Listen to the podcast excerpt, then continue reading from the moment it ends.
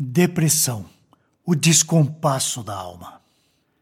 Na canção Acordo, o pastor, músico e poeta Estênio Márcios descreve o processo de depressão como um desacordo entre a alma e o entendimento.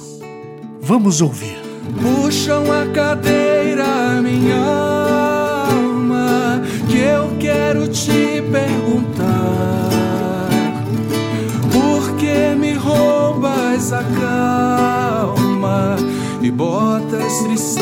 no olhar?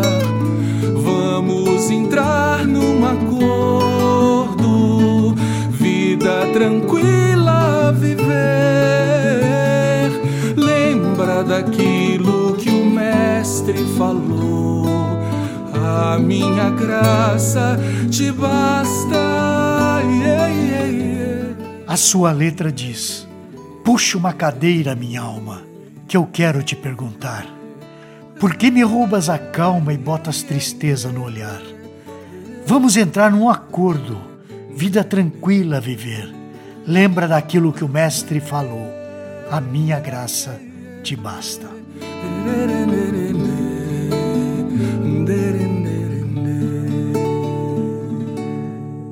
No Salmo 42, versículo 5, Davi faz essa pergunta: Por que estás abatida, ó minha alma? Por que te perturbas dentro de mim? Essa mesma pergunta se repete no versículo 11. Por quê? Porque há horas em que a nossa alma nos deixa num estado como se nada tivesse sentido. Davi parece estar inconformado com essa condição de falta de paz, com a falta de descanso da sua alma.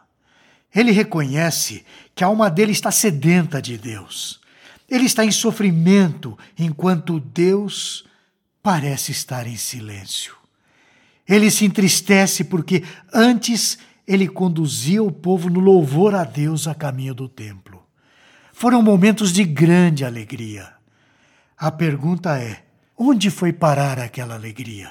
Onde foram parar aqueles dias bons, onde ele parecia ser outra pessoa? Esse tema desperta muita curiosidade.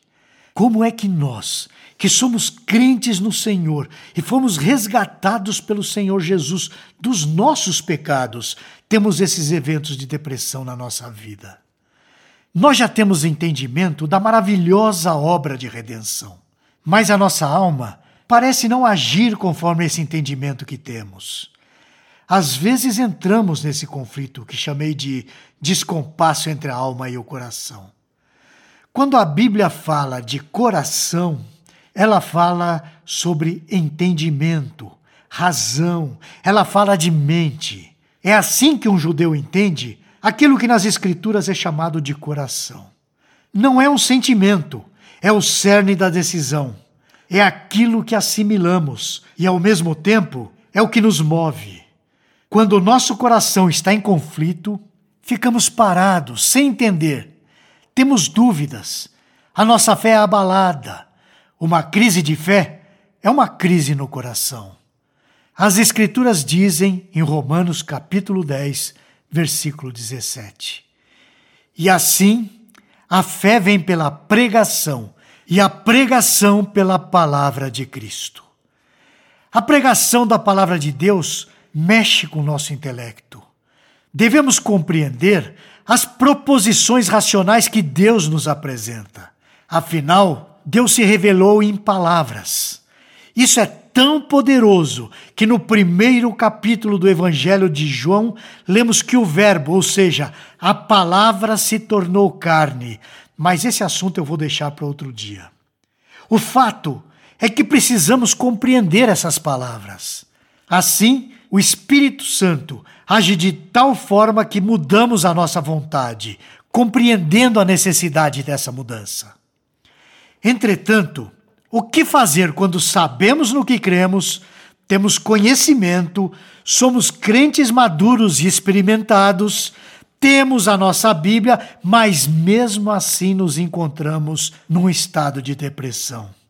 Parece que não existe mais acordo, como diz a canção do Estênio Márcios que ouvimos no início.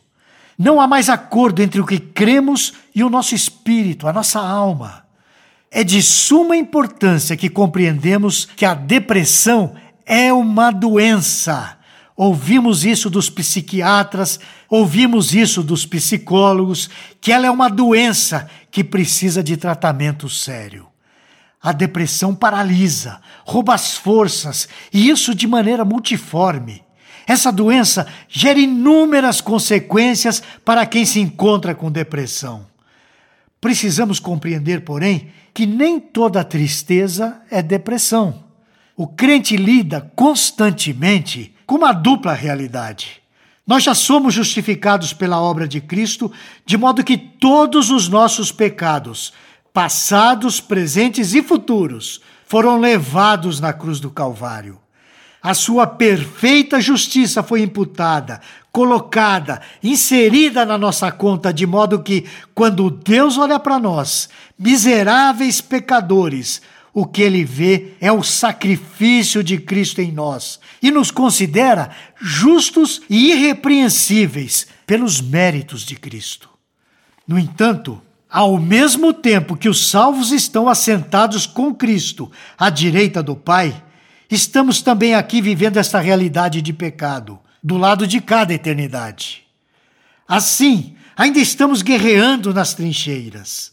Sim, estamos guerreando mas é uma batalha vitoriosa que já foi vencida, mas nós ainda temos algo para completar nesta realidade. Vivemos o que os teólogos chamam de o já e o ainda não. Já é uma realidade, mas ainda não em plenitude. Por isso, ainda lidamos com a tristeza, lidamos ainda com as nossas imperfeições. Dessa forma, lidamos com a alegria da salvação e a tristeza do pecado. Certa vez perguntaram ao John Piper qual seria o sentimento correto diante da ordenança da ceia do Senhor. Deveria ser de tristeza pelo nosso pecado e pela morte do nosso Salvador, ou de alegria pelo perdão recebido? Piper respondeu que deveria ser de uma tristeza alegre, ou uma alegria triste, ou melhor, uma alegria reverente. Essa resposta nos dá a noção de como a nossa vida deve ser vivida como um todo. Vivemos em alegria, em paz com Deus, cientes de quem somos diante de Deus pela obra de Cristo. Entretanto, vivemos tristes, porque ainda tropeçamos, porque ainda traímos o nosso Senhor, porque ainda flertamos com aquilo que devemos odiar. Essa tristeza faz parte da vida do cristão. A minha área de atuação não é a psiquiatria e nem a psicologia. Sou meramente um pastor que procura orientar as pessoas e aconselhá-las com as Escrituras. O que desejo apontar é aquilo que as Escrituras nos mostram. Eu quero chamar a atenção pelo que Davi fez na sua luta contra a depressão, apresentada no capítulo 42. Conheça o seu Deus e aponte os seus feitos para a sua alma, um a um, feito a feito. Mesmo que você esteja sofrendo uma grave depressão, faça um sério tratamento com um bom psiquiatra, mas também pregue para a sua própria alma. Lute contra esse descompasso que a depressão gerou entre a sua mente e a sua alma. Veja como Davi trata a sua alma. Vamos ler o Salmo 42, entre os versículos 5 e 11. Por que estás abatido, ó minha alma? Por que te perturbas dentro de mim? Espera em Deus, pois ainda o louvarei a Ele, meu auxílio e Deus meu. Sinto abatida dentro de mim a minha alma. Lembro-me, portanto, de ti. Um abismo chama outro abismo, ao fragor das tuas catadupas. Todas as tuas ondas e vagas passaram sobre mim. Contudo, o Senhor durante o dia me concede a sua misericórdia, e à noite comigo está o seu canto, uma oração ao Deus da minha vida. Digo a Deus, minha rocha, por que te olvidaste de mim? Por que hei de andar eu lamentando sob a opressão dos meus inimigos? esmigalham-se-me os ossos, quando os meus adversários me insultam, dizendo e dizendo: O teu Deus onde está? Por que estás abatido, ó minha alma? Por que te perturbas dentro de mim? Espera em Deus, pois ainda o louvarei a Ele, meu auxílio e Deus meu. Agora quero me dirigir a você. Uma palavra a você, querido irmão. Espere em Deus.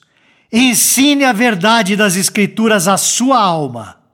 Que o Senhor Deus o abençoe e o liberte dessa depressão, se esse for o seu caso. Até a próxima semana, se o Senhor o permitir. Você gostou deste post? Então compartilhe essa mensagem com seus amigos, sua igreja e familiares. Coloque o seu e-mail no nosso blog para não perder nenhum post. Siga-nos no Facebook, Instagram e Twitter. Conheça a Telmídia, vídeos cristãos para você e sua família. 15 dias grátis. Assista quando quiser, onde quiser.